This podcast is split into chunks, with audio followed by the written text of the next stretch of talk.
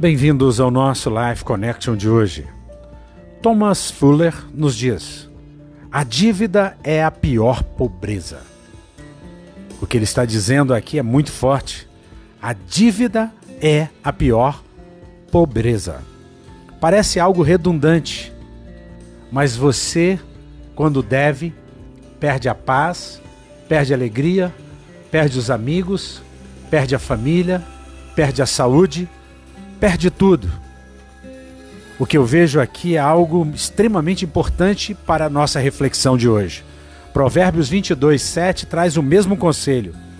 O rico domina sobre o pobre. Quem toma emprestado é escravo de quem empresta. O rico domina sobre o pobre. Nós olhamos para o nosso país, nós olhamos para o mundo e a gente vê a riqueza do mundo na mão de poucas pessoas.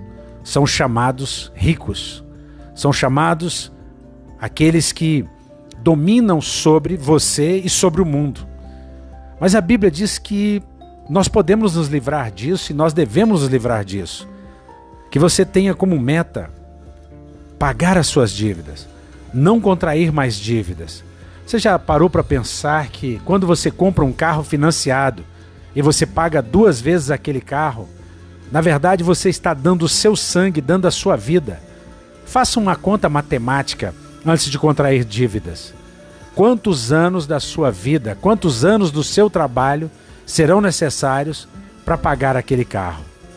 E você verá que aquele carro custou o seu sangue.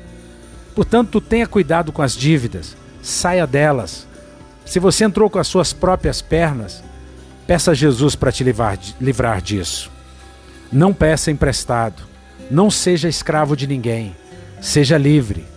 Jesus disse que nós devemos ir a Ele quando estamos cansados e sobrecarregados, e Ele vai aliviar as nossas cargas, os nossos pesos, porque Ele já levou tudo isso naquela cruz. Ele pagou todo o escrito de dívida que era contra nós. E esse escrito de dívida inclui, inclusive, as suas dívidas materiais. Isso não quer dizer que você vai deixar de pagar, mas isso quer dizer que Deus vai te libertar se você tiver uma consciência de que este não é o propósito de Deus para a sua vida. Seja livre, saia da dívida. A dívida é a maior pobreza, diria e disse Thomas. Um beijo grande no coração, até o nosso próximo encontro.